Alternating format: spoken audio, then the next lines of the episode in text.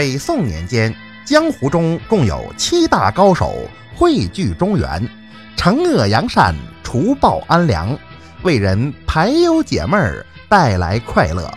他们被百姓亲切地称为“江南七怪”。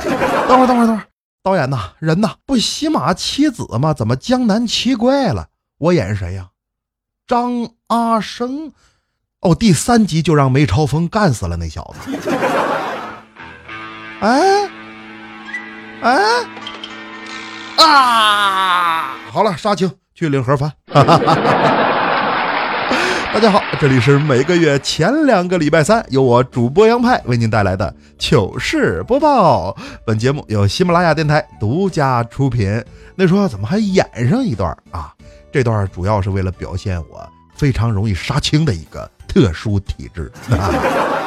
每个月就两期节目，前两个礼拜三嘛，所以总有人问糗事播报怎么不更了？不是不更了。而是完工了。那那么跟我一块完工的，还有世界上另外二十四支足球队。就在今天凌晨，二零一八俄罗斯世界杯已经决出了前八强，都有谁呢？这个结果很出人意料啊！几乎所有强队都被提前淘汰了，特别是天生要脸啊，不 天生要强的梅西，也携手霸道总裁 C 罗一起回了老家。这么看来呀。我杀青还比他俩晚呢，还有半个月，可劲儿嗨吧！之后该搬砖的搬砖，该上学的上学。但是在这儿提醒各位学生朋友啊，要对得起自己这个身份。以前一说谁家孩子大学生，那人都高看你一眼。可现在世道变了，咋啥人都能上大学呢？这不嘛，上半年广西南宁司法部门受理了多起。校园贷纠纷案，那有四百多名大学生成为了被告。那这些人的借款额均在七千元左右，多数都用钱来买高档手机了。在法官调查调解之后，才仅有三人主动还钱，甚至有不少大学生认为校园贷那是非法放贷，借了可以不用还。这个逻辑，不愧是上过大学的，这叫。学而不思则罔，思而不学则殆啊！不思不学则罔殆。说过多少遍了，校园贷全是骗人的。你们这不仅不进行规避，反倒打算坑骗子一道。啥地方啊？军校啊！岁数小，千万可别沾这个啊，要不然一辈子就毁了。那么说起人生梦想。马上，各位高考的同学就要填报志愿，等待录取通知书了。这真是美好生活的起航。报志愿呢，也别太紧张，尽力而为，服从调剂。你像当年佳期报志愿之前就特别紧张，生怕自己录不上，急得呀，做梦都高考报名，梦着考哪儿去了呢？跟哈利波特上一个大学，哎，霍格沃茨魔法学校。扣个大帽子，问他想去哪个学院？佳琪说：“我要去格兰芬多，因为我叫哈利波特。”大佳琪之后，大帽子眼珠子一转：“不行啊，同学，你这分数没过我们投档线。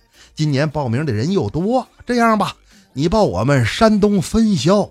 到今天，他还坚称自己是霍格沃茨魔法学院威海分校毕业的。”在威海上大学，那没事了，弄潮捉鱼儿、赶海捞虾，肯定少不了。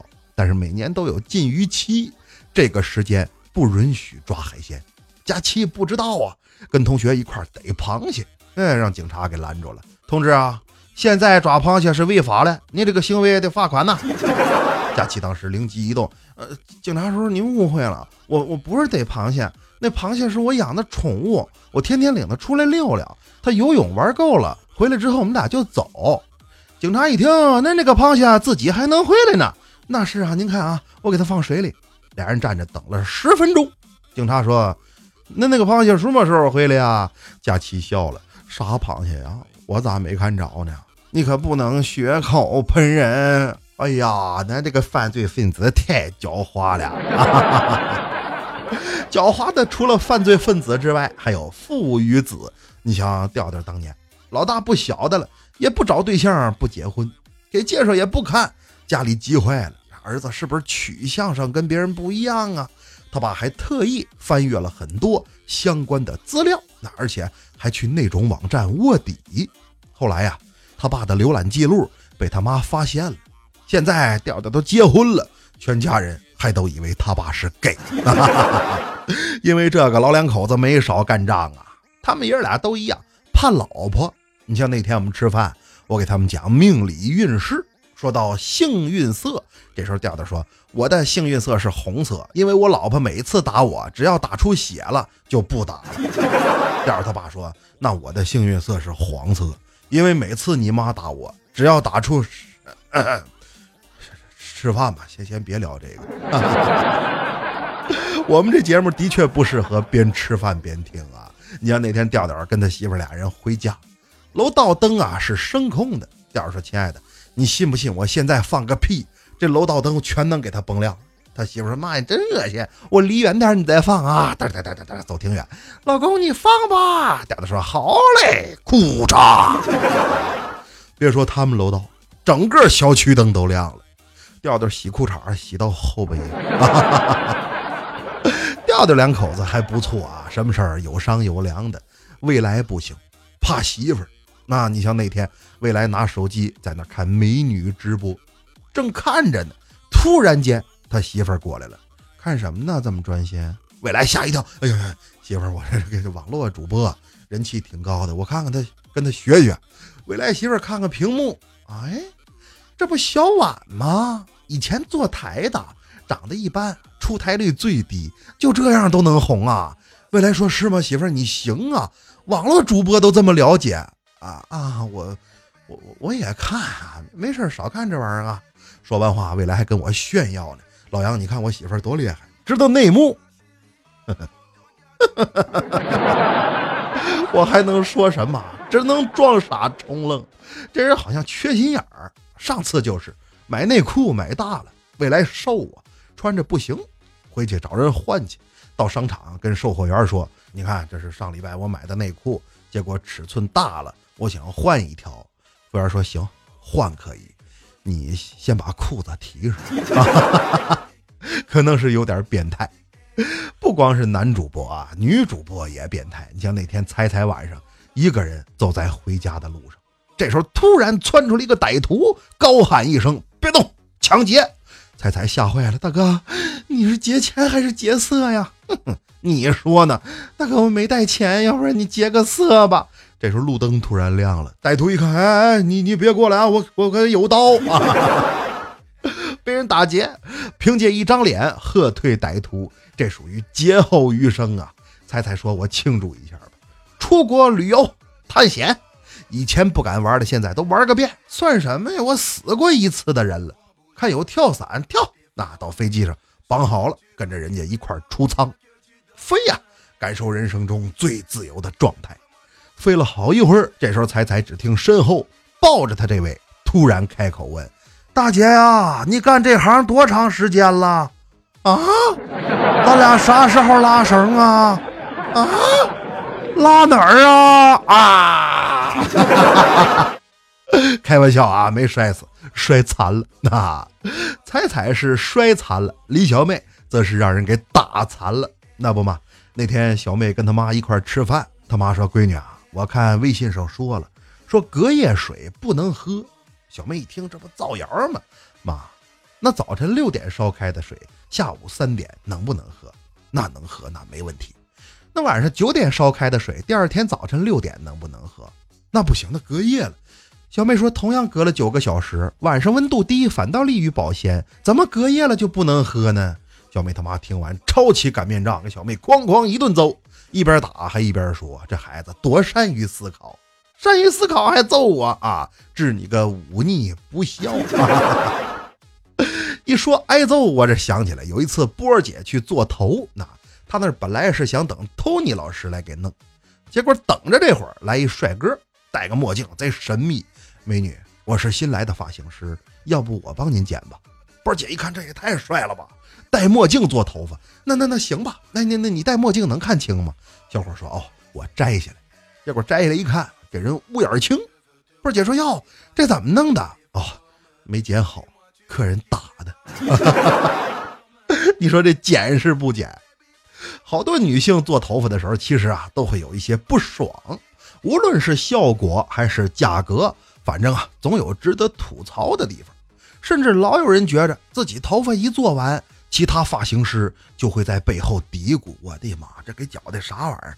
是不是有点过分了？”然后另外那人说：“过啥分？他还得谢咱呢。”这一结账，转身说：“谢谢啊，你看看，谢要感谢的人有很多，感谢父母给予我生命，感谢祖国培养我成人，更要感谢那些说话不利索的方言区朋友，给了我做男人的机会啊。”多跟四川人交朋友有好处，那不是吗？俩人出国旅游，跟团队走散，误入了一个食人族部落，首领非常野蛮。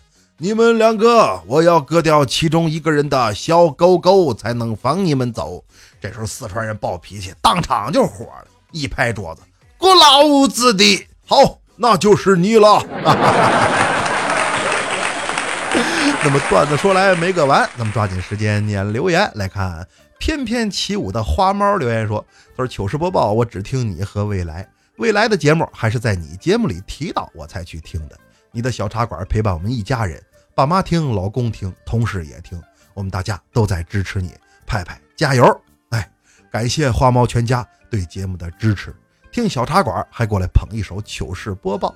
另外，听未来是我给介绍的。”这事儿未来欧巴他知道了，咱得让人知我这份人情啊！